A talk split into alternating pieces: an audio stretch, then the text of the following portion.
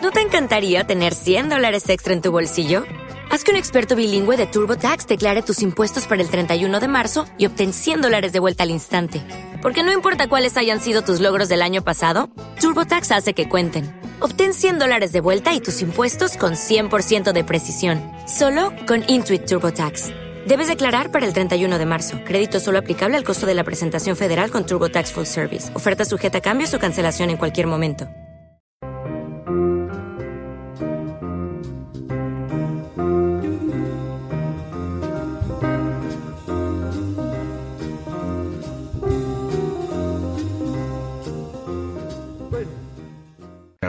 Del pensamiento. Este programa radiofónico tiene como objetivo divulgar, dialogar y reflexionar sobre temas de interés y actualidad desde las ciencias sociales y humanidades. Un servicio público orientado a la pluralidad del, pensamiento.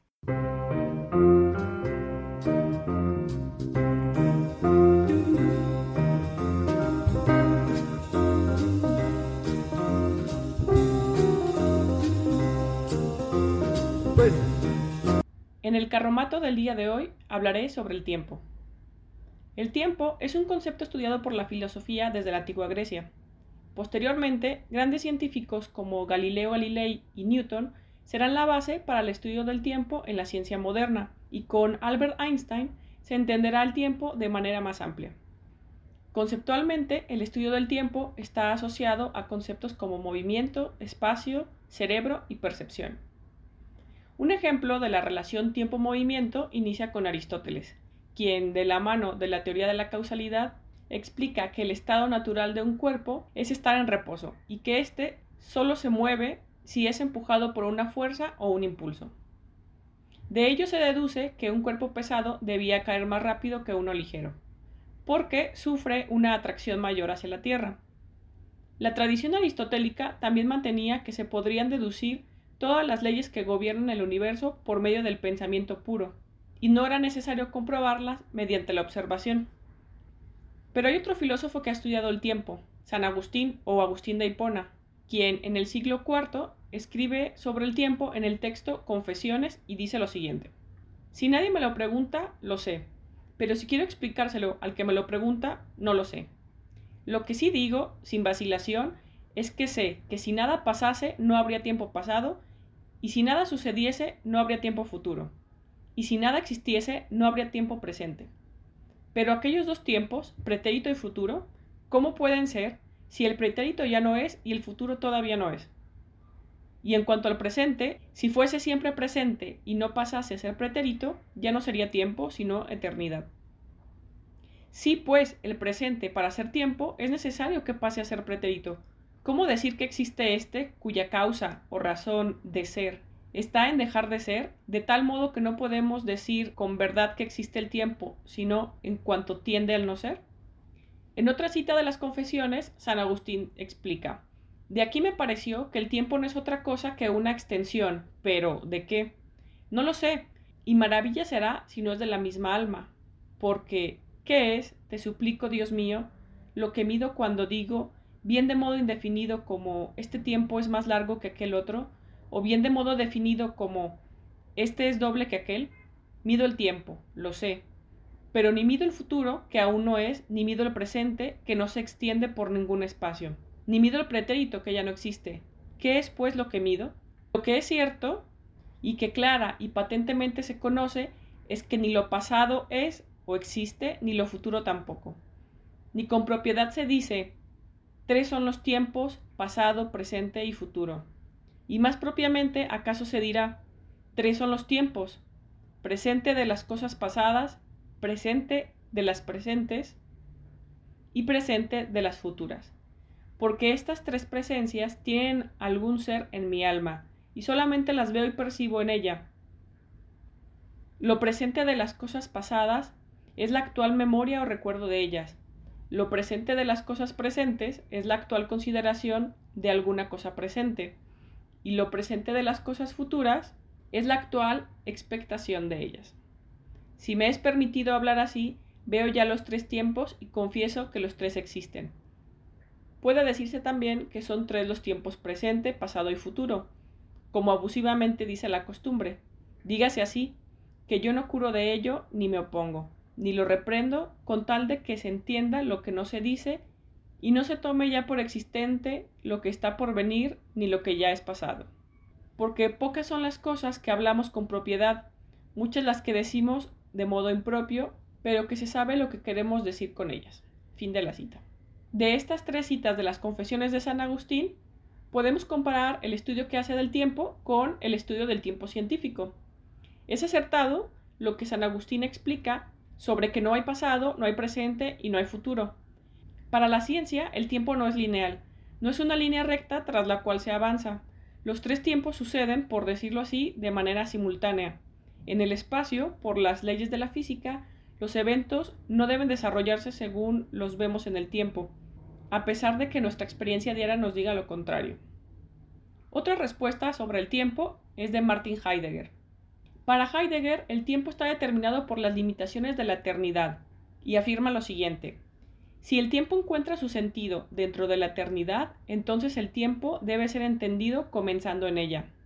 Así, el punto de salida y el camino de esta investigación son antepuestos, de eternidad a tiempo. Si buscamos el sentido de la eternidad, llegamos al sentido del tiempo.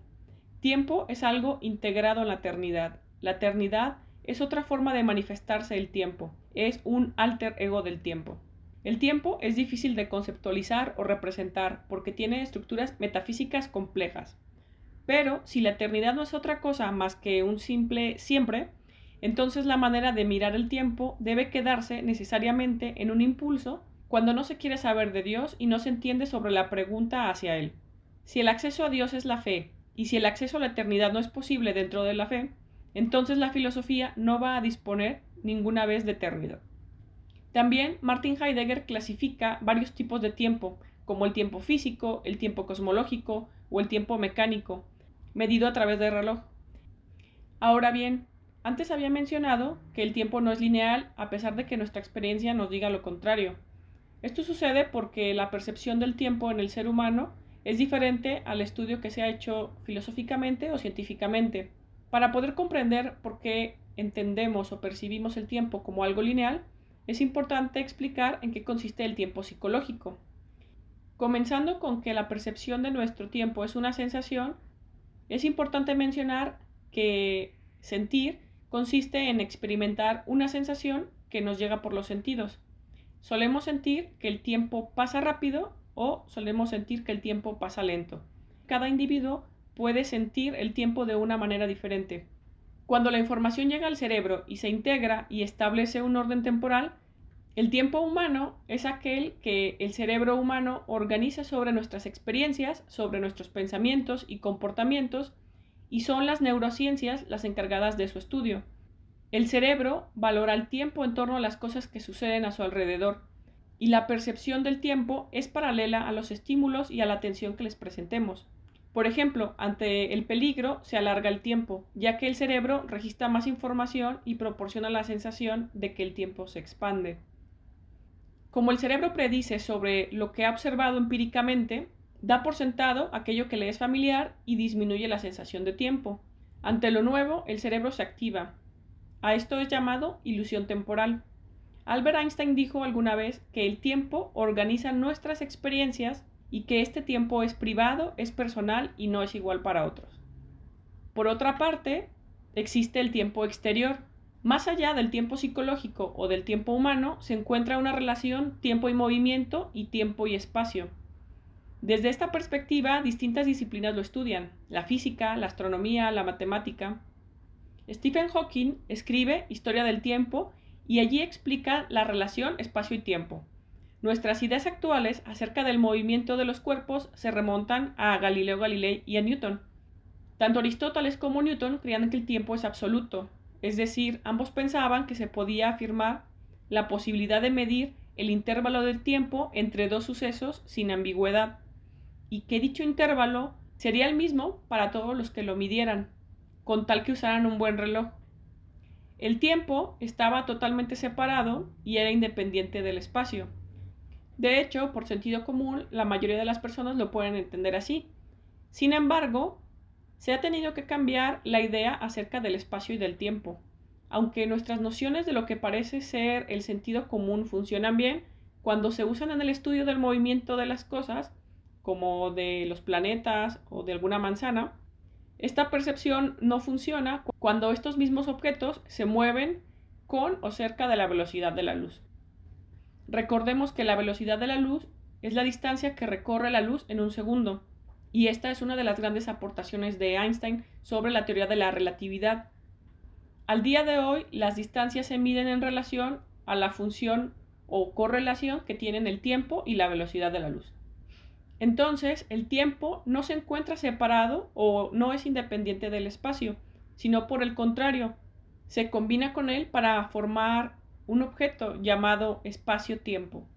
Así pues, Einstein hizo una sugerencia revolucionaria de que la gravedad no es una fuerza como otras, sino que es una consecuencia del espacio y del tiempo, para que éste no sea plano como previamente se había descrito por otros científicos. El espacio-tiempo está curvado o deformado por la distribución de masa y de energía en el presente.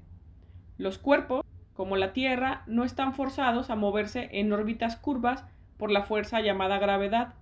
En lugar de esto, estos cuerpos siguen una trayectoria más parecida a una línea recta en un espacio. Es entonces que hasta antes de 1915 se pensaba en el espacio y en el tiempo como si se tratara de un marco fijo en el que los acontecimientos tenían lugar, pero que no estaban afectados por lo que en él sucediera.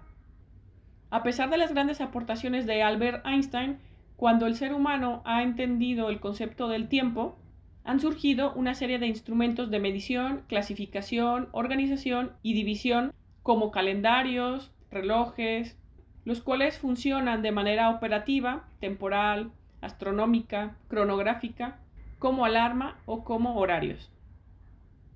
Después de Albert Einstein y la comprensión del tiempo o del espacio y del tiempo, se ha comprendido que físicamente el tiempo solo es uno, como lo decía San Agustín, y que viajar en el tiempo es posible porque solo es uno, pero no se entiende cómo sucede en las películas o cómo lo podemos imaginar en esta fantasía de que podemos cambiar algo del pasado o conocer algo del futuro para poder modificarlo. Sin embargo, a pesar de que teóricamente es posible viajar en el tiempo, no existe una manera física para poder hacerlo. Por otra parte, para el filósofo alemán Immanuel Kant, el tiempo es independiente respecto de las cosas que en él se localizan, y esta es justamente su naturaleza. El tiempo no tiene constancia a partir de la percepción, de la percepción humana, sino precisamente a partir del hecho de que no puede pensarse la posibilidad de ninguna percepción si no es suponiendo que ésta se dé en el tiempo. Kant negará que el tiempo sea un concepto empírico, ya que toda experiencia presupone el tiempo, pero tampoco el tiempo es una cosa, el tiempo solo es una representación que está en la base de todas nuestras intuiciones. Algo similar a lo que en algún momento explicaron Newton y Leibniz, considerar el tiempo como no poseedor de una realidad extramental, sino como una cosa en sí. Para Kant, el tiempo es una intuición pura o una forma a priori, que se da fuera de nuestra experiencia, es trascendental a nuestra sensibilidad y constituye, junto con el espacio, la forma de toda percepción posible desde el punto de vista de la sensibilidad, así como la base intuitiva de las categorías. El tiempo es entonces trascendentalmente ideal y empíricamente real como condición de objetividad.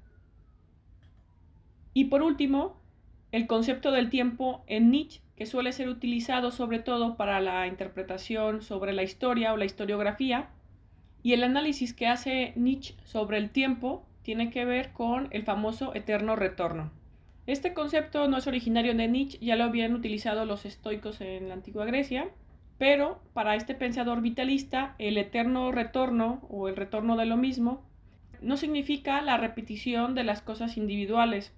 La idea de tiempo es presentada sobre todo en Así hablaba Zaratustra y presenta estar en contra sobre un tiempo lineal judeocristiano que está orientado hacia un fin que trasciende cada uno de sus momentos. Se trata de una crítica entre pasado y futuro, para Nietzsche el instante no es un simple tránsito desde un pasado hacia un futuro, sino que en él mismo se muestra el tiempo eterno.